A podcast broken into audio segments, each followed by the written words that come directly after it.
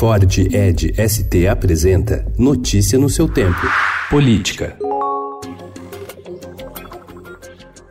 O presidente Jair Bolsonaro disse em entrevista exclusiva ao Estadão que, em seu entendimento, governadores da região Nordeste agem para dividir o país, enquanto ele trabalha para unir. Bolsonaro deu uma carona para a reportagem enquanto se deslocava na região de Sobradinho, na Bahia, na sua segunda viagem ao estado em menos de um mês. Sobre as polêmicas causadas por declarações recentes, o presidente contou que tenta ser um pouco mais polido, mas que o seu estilo é o mesmo da época da campanha. O presidente presidente também falou sobre a escolha do futuro chefe da Procuradoria-Geral da República e descartou, nas suas palavras, alguém só preocupado de forma xiita com questão ambiental ou de minoria. Bolsonaro reiterou que quer uma pessoa que ajude a tirar o Brasil da situação em que se encontra.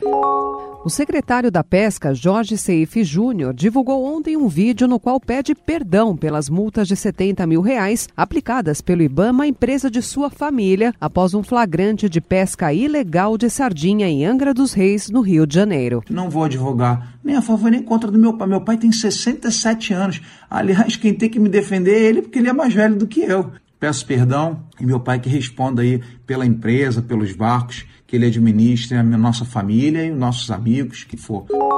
O Ministério Público de São Paulo instaurou um inquérito para investigar um suposto esquema de desvio e lavagem de dinheiro envolvendo o deputado estadual Coronel Nishikawa, do PSL. Parlamentar de primeiro mandato, ele é suspeito de arrecadar parte do salário de assessores do seu gabinete na Assembleia Legislativa Paulista, a Alesp, prática conhecida como pedágio ou rachadinha.